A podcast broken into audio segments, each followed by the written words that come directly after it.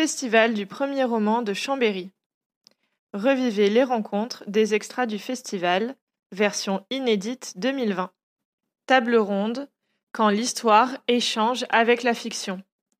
Avec Hugo Bellagamba et Laurent Binet mais il y, a avec des, voilà, c'est-à-dire l'historien qui, se laisse trop tomber du côté de la littérature peut trahir son, métier. Et inversement aussi, c'est-à-dire inversement, c'est-à-dire l'écrivain trop, qui a une idée trop de la fiction peut tomber dans un truc qui va s'apparenter à de la falsification. Euh, et, à une forme de révisionnisme, si vous voulez, ou euh, que, auquel je souscris pas du tout. Moi, encore une fois, moi, quand j'invente, j'ai envie que le pack de lecture soit clair. J'ai pas envie de vous faire croire un truc faux, en fait. Voilà. C'est ça le principe de la suspension d'incrédulité. La suspension d'incrédulité, c'est un pacte. C'est-à-dire que le temps de la lecture, j'accepte que là, je vais faire semblant de croire. Et puis, c'est tellement bien fait que parfois, je vais. De temps en temps, j'ai eu ce retour de civilisation. Il y a des gens qui me disaient, mais à un moment, je, me disais, ah ben oui, non, mais ah, je, m'y croyais, quoi. Donc, ça veut dire que mon, mon, passage était réussi. Mais en même temps, bon, voilà, c'est-à-dire, quand il, se, quand il se réveille, il se dit, oui, non, mais d'accord, je sais que les Incas ont, pas envahi l'Europe. Donc, voilà. Donc, en fait, moi, je veux pas qu'il y ait de tromperie, quoi. Je veux pas qu'il y ait de tromperie, je veux pas qu'il y ait de falsification. Euh, donc, euh, non, je crois pas. Je crois que les historiens font un travail Enfin, ils vont. Euh, c'est des, des c'est des choses qui vont en parallèle, de même que euh, voilà la peinture, la littérature, ça.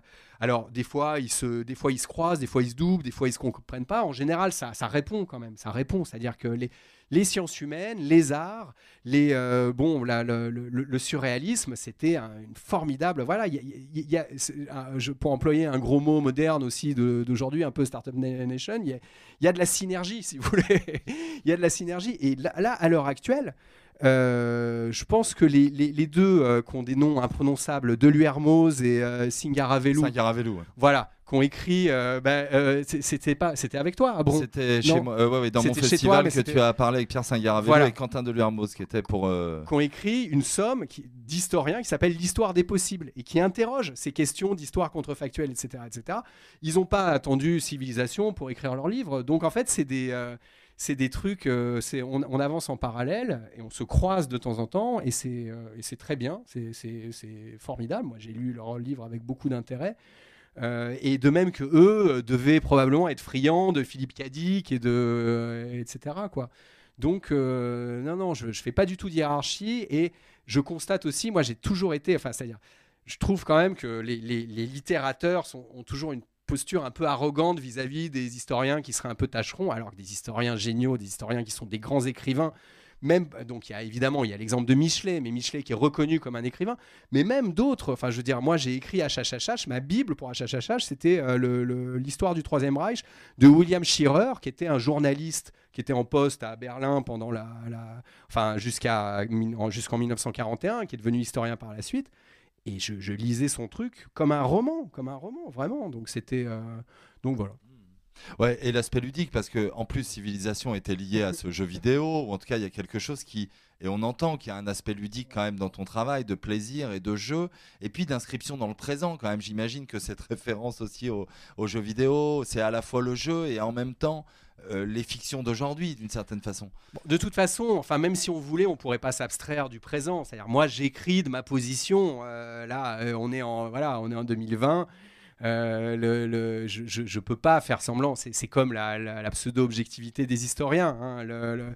Hunter S. Thompson, le, journaliste Gonzo, un peu foutraque, qui était très, qui était très drôle, le journaliste américain, il disait à propos du journalisme, le journalisme objectif est une pompeuse contradiction dans les termes. Si vous voulez de l'objectivité, il y a les résultats sportifs pour ça.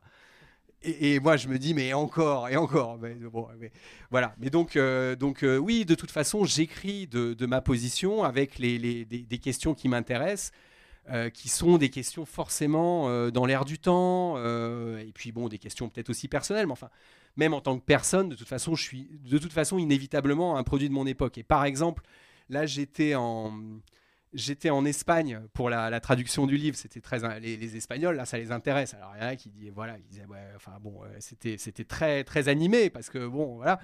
Mais euh, il me posait beaucoup de questions sur la revanche des perdants quoi. Est-ce que vous avez voulu de Et moi, je me disais, ben ouais, moi, je suis un enfant de Séville 82. C'est vrai que en foot, hein, pour les plus jeunes, j'ai une image mythologique des perdants, quoi. Et donc, c'est vrai que là, bon, voilà, il y avait une manière de. Mais du coup, avec toute l'ambiguïté que procure la démarche romanesque, c'est-à-dire que dans, ma, dans mon livre, les perdants sont les gagnants et les victimes là deviennent les Européens. Du coup, c'est très compliqué de. Alors, j'ai été attaqué de, de toutes parts. On m'a dit c'est trop eurocentré, c'est le point de vue d'un Européen, etc., etc. Mais en Espagne, c'était oui, mais alors vous véhiculez la légende noire de l'Espagne, mais les Incas aussi, c'était des, euh, des esclaves, non pas des esclavagistes d'ailleurs, euh, ils pratiquaient le sacrifice humain assez peu par rapport aux Aztèques en fait, mais c'est vrai que bon, euh, et voilà, et c'était, oui, évidemment, c'était pas, euh, c'était pas du tout le Club Med, hein, c'était pas des hippies les Incas, quoi. Évidemment, c'était des conquérants aussi, mais c'est ce que je raconte dans mon livre. Dans mon livre, ils, rasent complètement la ville de Tolède, euh, ils tuent des enfants, enfin bon, voilà. Et donc, du coup, bon, bah ça, ça c'est un autre truc, une autre leçon de Kundera que j'avais compris un peu intuitivement, c'est que le roman est le territoire de l'ambiguïté. si, si, vous avez, si vous, si c'est pas le cas, alors vous faites un roman à thèse et euh, on sait quand même depuis un moment que le roman à thèse, c'est pas bon. C'est-à-dire, si, vous, si vous avez une thèse, faites un essai. c'est tout, voilà. Mais si vous avez un truc à démontrer, le roman n'est pas à la bonne forme. Le roman est justement. Et donc voilà. Et donc du coup, l'Uchronie, bah là, c'est pas mal parce que ma revanche des perdants, du coup, le statut de la dernière partie aussi. Et, peut-être là pour ça, même si j'en avais pas conscience en l'écrivant, la dernière partie, donc toute la partie centrale, c'est les Incas qui envahissent l'Europe et on suit, on est avec les Incas. Et manifestement, c'est un chroniqueur Inca qui raconte cette, euh, cette histoire. Donc, euh, quand on me dit, mais euh, vos Incas, ils ont l'air trop super, je dis oui, mais c'est pas moi qui raconte. Là, pour le coup, là, il y a une distinction, auteur-narrateur. Là, c'est un chroniqueur Inca. Quand vous lisez les chroniques des conquistadors espagnols, ils s'attardent pas tellement sur les massacres. bon, voilà. Donc, c'est tout à fait logique que cette partie-là elle soit favorable aux Incas, mais dans la dernière partie, qui est écrite à la manière de Don Quichotte, puisque le personnage principal c'est Cervantes, alors là, il y a encore un renversement dans le renversement. On se retrouve du point de vue des Européens qui sont dans une, euh, dans une, euh, dans une Europe conquise par les, euh, par les Indiens. Et donc je, je, me suis fait le plaisir de faire un face-à-face entre Cervantes, Montaigne et le Gréco, que je ne sais pas comment il s'est retrouvé là, le peintre, mais enfin voilà, disons de fil en aiguille, il est, c'est devenu un personnage assez important dans la, dernière partie. Et le Gréco qui lui est un, bon voilà défend un peu une position euh, euh, jésuite, mais plus que enfin jésuite de l'époque, euh, c'est-à-dire enfin disons quand même très très défense de la chrétienté.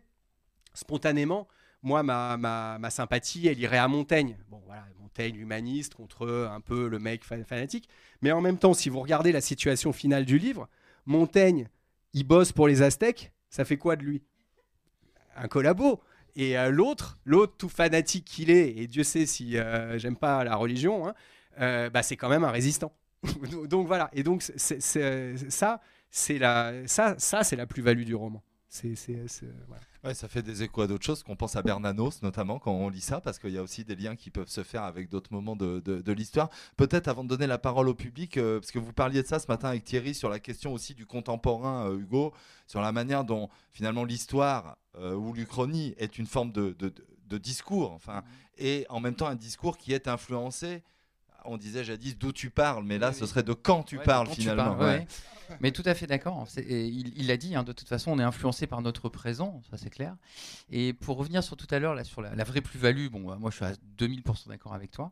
Et sur la vraie plus-value, euh, c'est pas l'avant-gardisme des théories euh, historiques, parce que même quand un auteur, euh, même quand un auteur lit les articles les plus récents, les ouvrages les plus récents, ce qui compte, c'est ce qui va déterminer son approche du récit et pas forcément que ce soit le dernier article paru. Et du coup, bien souvent dans la littérature, on a des, auteurs qui ont été fascinés justement par des historiens qui écrivaient bien, parce qu'il y en a de temps en temps, et, donc ils ont été eux-mêmes pris dans la plus-value de l'historien, qui fait son histoire de façon. Et du coup, c'est à celle-là qu'il s'attache. Moi, par exemple, dans Tancred, j'étais très influencé par la manière dont on décrivait euh, euh, l'histoire de l'Orient et des croisades à la fin du 19e siècle. Et du coup, ça, on, le sent, enfin, pour ceux qui, l'auraient lu ou qui, connaissent cette, cette partie de l'analyse historique, on le sent dans mon approche, qui donc en fait est obsolète. Hein, c'est pas du tout, voilà, il n'y a pas du tout la prétention de dire dans ce roman euh, euh, Civilisation, Tancred ou autre, on, a fait vraiment, on a été au plus près de, la dernière découverte historique. Non, c'est pas le but. La plus-value, elle n'est pas là. Et pareil en, science-fiction, quand la science-fiction s'intéresse à la science, elle s'intéresse à la méthode scientifique, elle s'intéresse au raisonnement scientifique, elle s'intéresse à la logique et pas forcément aux toutes dernières découvertes. Euh, par exemple, la physique quantique, c'est les années 20. 1920, donc ça fait un siècle. Hein.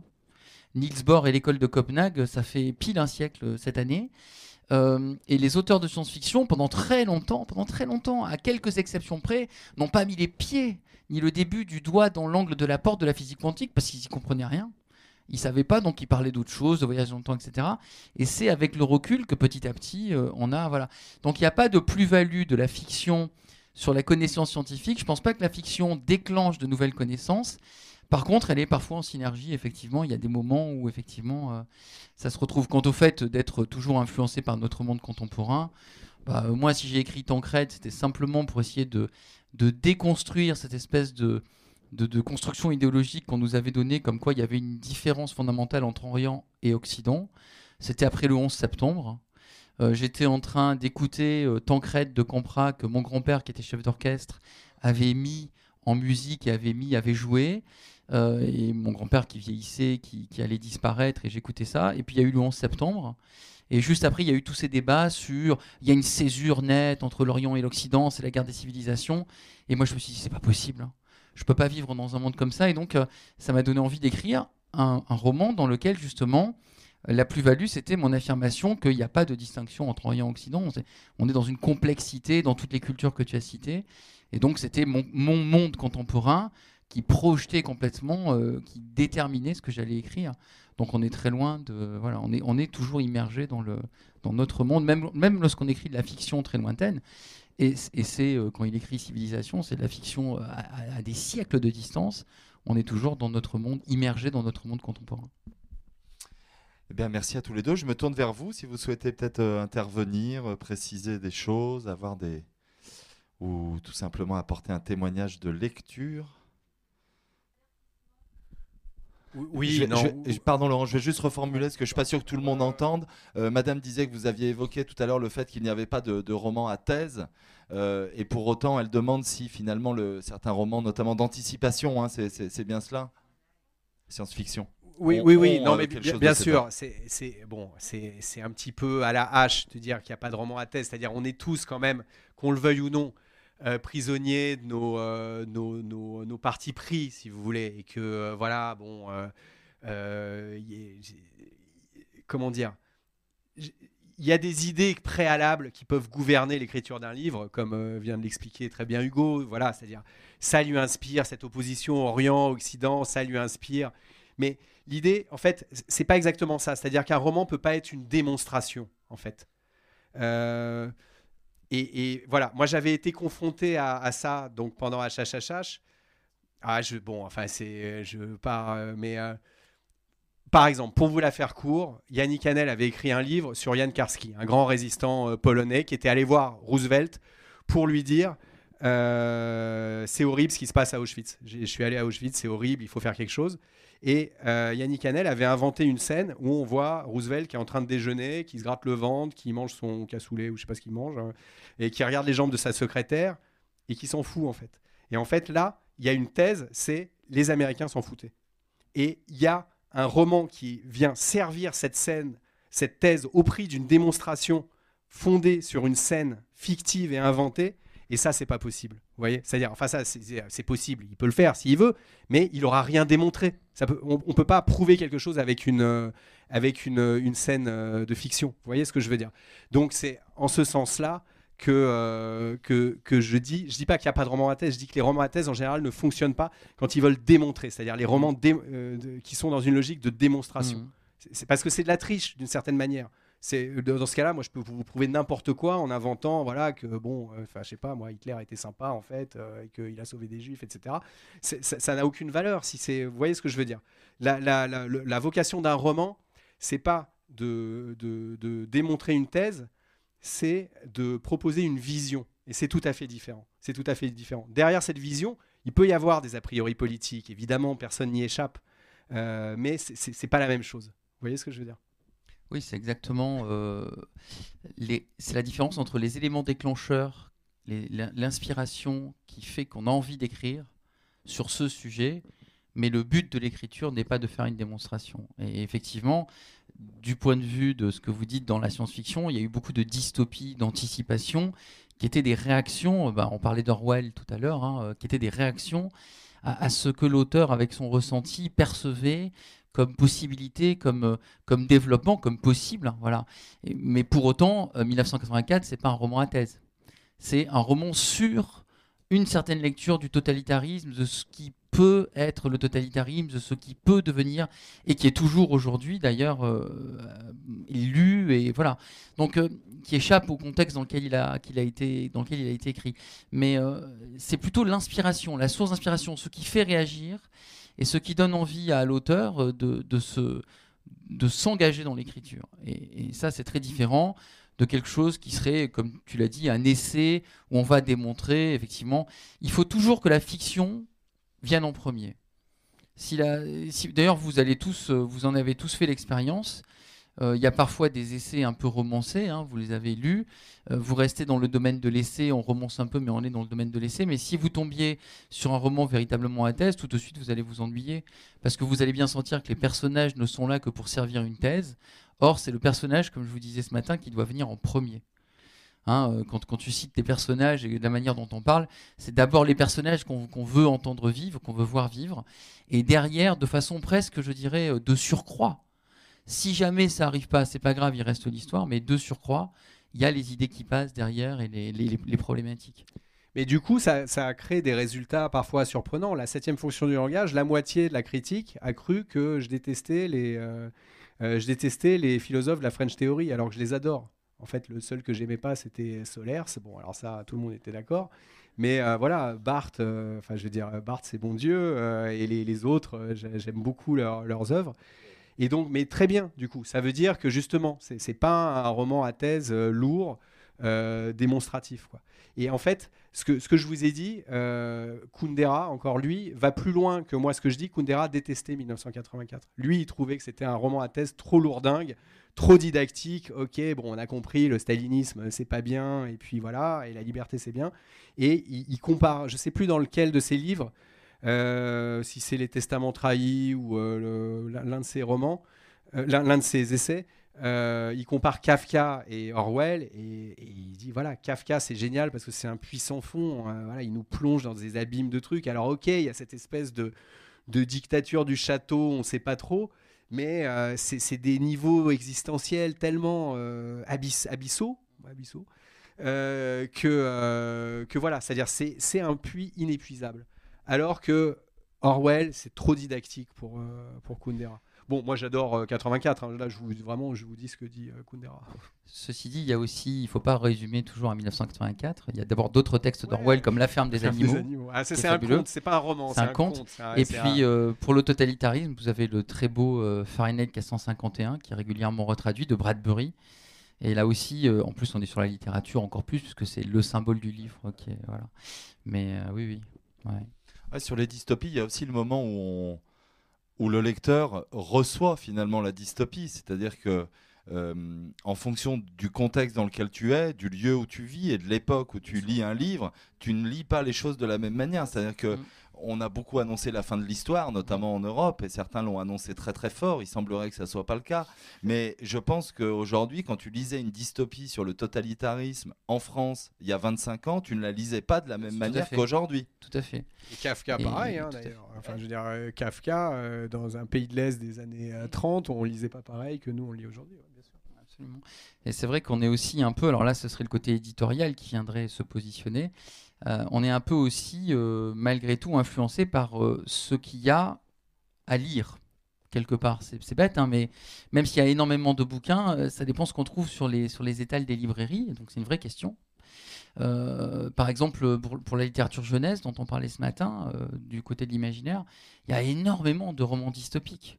C'est devenu la tarte à la crème de la littérature jeunesse. Le roman dystopique à la Hunger Games. Et, à force, ça fait des, gamins qui lisent beaucoup, ce qui est super, mais qui lisent toujours des dystopies. Et donc le message de la dystopie, c'est toujours de toute façon, on nous ment. Euh, de toute façon, il n'y a pas d'espoir. Et, alors, ça donne après des étudiants de la fac de droit à qui hier je demandais dans mon cours alors qui croit à la possibilité d'un changement à la société? Qui croit à la politique, qui veut s'investir en politique, quelques mains sur. Euh, ils étaient à peu près aussi nombreux que vous, un peu plus nombreux que vous. Et j'étais, voilà, je me suis dit, est-ce que c'est pas aussi euh, l'influence de ce qu'on lit, sans parler des séries, euh, sans parler des séries? Donc c'est important aussi d'avoir de la, de la diversité, et pas toujours la même. Donc il faut lire Orwell, oui, mais il ne faut pas, faut pas lire que Orwell, quoi, voilà. Merci pour cette question. D'autres interventions? Madame parlait juste pardon, de la parution des Bienveillantes de Jonathan Little, c'était 2006, 2006-2007. Euh, bah, sur la mise en scène aussi. Bon, il y avait aussi les questions du monologue intérieur, finalement, du personnage, incarnation du mal. Enfin, il y a beaucoup de questions qui sont posées là-dedans. Mais bah, il se trouve que dans HHHH, il y a au moins 10 pages qui sont consacrées à, Little et aux Bienveillantes, puisque pendant que moi j'écrivais, euh, les Bienveillantes étaient sorties. Euh, et, donc j'avais, euh, c'était presque compulsif. Chaque jour, j'écrivais une ou deux pages sur, euh, enfin, c'était un journal de lecture presque, et que j'ai intégré partiellement à, ce qui, ce qui a, ce qui a valu au, livre sa, citation la plus citée concerne les bienveillantes. J'avais dit Little, c'est les bienveillantes, c'est Welbeck chez les nazis. Euh, et donc, bon, ça j'ai. Euh, euh, et, donc, bah oui, en fait, ça c'est. c'est enfin. Moi, j'ai, bon, je l'ai lu en 10 jours, hein, c'était 900 pages, enfin bon, j'ai, je l'ai donc je l'ai dévoré d'une certaine manière, mais c'est vrai que je souscris pas du tout, je suis pas d'accord avec Semproun qui disait c'est formidable, mais Semproun lui-même, c'est un cas compliqué aussi. Mais bah, c'est-à-dire, enfin, moi, je pense qu'en tant que réécriture, euh, enfin, si la démarche c'était un peu comme Visconti de faire les damnés, c'est-à-dire de, réécrire, euh, bon, euh, Visconti c'était c'était Macbeth, je crois. Enfin bon, si la démarche des bienveillantes c'était faire la réécriture d'un mythe grec, en l'occurrence l'Orestie, appliqué au nazisme, pourquoi pas? Le problème, c'est qu'il a été reçu comme un document de compréhension du nazisme. Et ça, c'est embêtant. Alors, c'est peut-être pas de la faute de l'auteur, mais euh, je me souviens que quelqu'un, je, me, enfin, je crois que c'est Samprin, Semprun, qui avait dit si vous voulez comprendre le, nazisme, lisez Les Bienveillantes. Je suis pas sûr que c'était lui, mais en tout cas, il était très favorable au, lire, au, livre. Et des gens avaient dit c'est mieux qu'un livre d'histoire pour comprendre le nazisme. Et c'était totalement faux parce que il y avait quand même des problèmes euh, très graves. C'est-à-dire que donc ce 900 pages de monologue intérieur d'un nazi fictif qui n'a jamais existé, qui n'a jamais ressemblé à aucun nazi en fait. Et, alors, ce qui était quand même très embêtant, c'est que ça véhiculait l'image que les nazis se faisaient d'eux-mêmes, c'est-à-dire un nazi très très cultivé, qui en l'occurrence avait fait son hippocagne et sa cagne à Henri IV avec Brasillac, bon, euh, euh, très féru de musique, de philosophie, de linguistique, etc., etc., etc. Bon, c'est l'image que les nazis avaient d'eux-mêmes. En réalité, ils avaient lu 3-4 pages de Nietzsche. Euh, ils étaient, alors oui, Heydrich, pour le coup, Heydrich, ça c'est vrai, c'était un musicien tout à fait confirmé, apparemment de talent, mais enfin, le mythe des nazis ultra intellectuels, ultra raffinés, est une construction nazie, essentiellement. Peut-être qu'à la marge, enfin en tout cas, si vous voulez comprendre le nazisme, vous n'aurez rien compris à la lecture de ce monologue de 900 pages d'un d'un personnage totalement, mais plus qu'imaginaire, c'est-à-dire fantaisiste. Donc, voilà, c'est la, question de la réception. C'est très compliqué. Hein. Le, livre en lui-même, euh, il a ses qualités, mais c'est pas un livre d'histoire pour comprendre le nazisme, ça c'est sûr. Ouais, sachant que là, Laurent, on parle du dispositif narratif aussi avec le monologue intérieur. Par exemple, toi, tu t'y es jamais collé Non, moi j'ai toujours euh, refusé à ça. Il y a deux chapitres où, à un moment, donc je cède un petit peu à cette tentation, mais j'utilise le vous. Je dis pas je je dis, ah ouais, vous êtes, vous êtes Heydrich, vous êtes dans votre voiture, et là, vous vous demandez ce que vous allez faire pendant une page. Je fais ça, et je fais la même chose avec les parachutistes. Vous êtes, voilà, vous êtes tchèque, vous êtes slovaque, etc., etc. Je le fais pendant une page, euh, et j'y reviens plus. Voilà, bon, je le fais un peu comme un exercice de style ou un peu comme un truc un peu immersif, mais avec ce vous qui permet quand même de garder la distance, enfin, qui est ambigu justement. C'est-à-dire, vous, c'est pas je qui parle, c'est-à-dire c'est pas euh, moi qui témoigne, je suis pas dans la tête de ce gars-là mais en même temps, vous, c'est une manière aussi d'attirer le lecteur. C'est-à-dire, le lecteur, je lui dis vous à, ce moment-là. Donc, c'est un procédé euh, bon, qui vaut ce qu'il vaut, mais en tout cas, le, qui, qui, prétend pas se mettre dans la tête dans la tête des gens. Moi, de toute façon, d'une manière générale, je crois que, enfin, je, enfin, dire, il y a, d'autres écrivains qui font ça très bien. Moi, c'est pas, c'est, voilà, c'est, pas ma compétence principale, mais de toute façon, j'ai toujours été un peu, un peu réticent à ça. Euh, voilà, donc euh, oui, c'est- un très euh, bon, bon, et ça, ça a le mérite de poser ses problèmes. hein. C'est-à-dire les, les bienveillantes, je trouve pas du tout que c'est un livre nul, mais c'est un livre très problématique. Vous avez été très complet, messieurs. On a fait le tour de la question. Il me semble pas, mais bon, il restera des questions. Un immense merci à tous les deux. Merci, Merci, de merci votre présence. Merci. Merci de votre écoute. Merci. On fait une petite Merci pause beaucoup. et puis on reprend dans à 15h30 avec les, les invités suivants. Merci à tous les deux.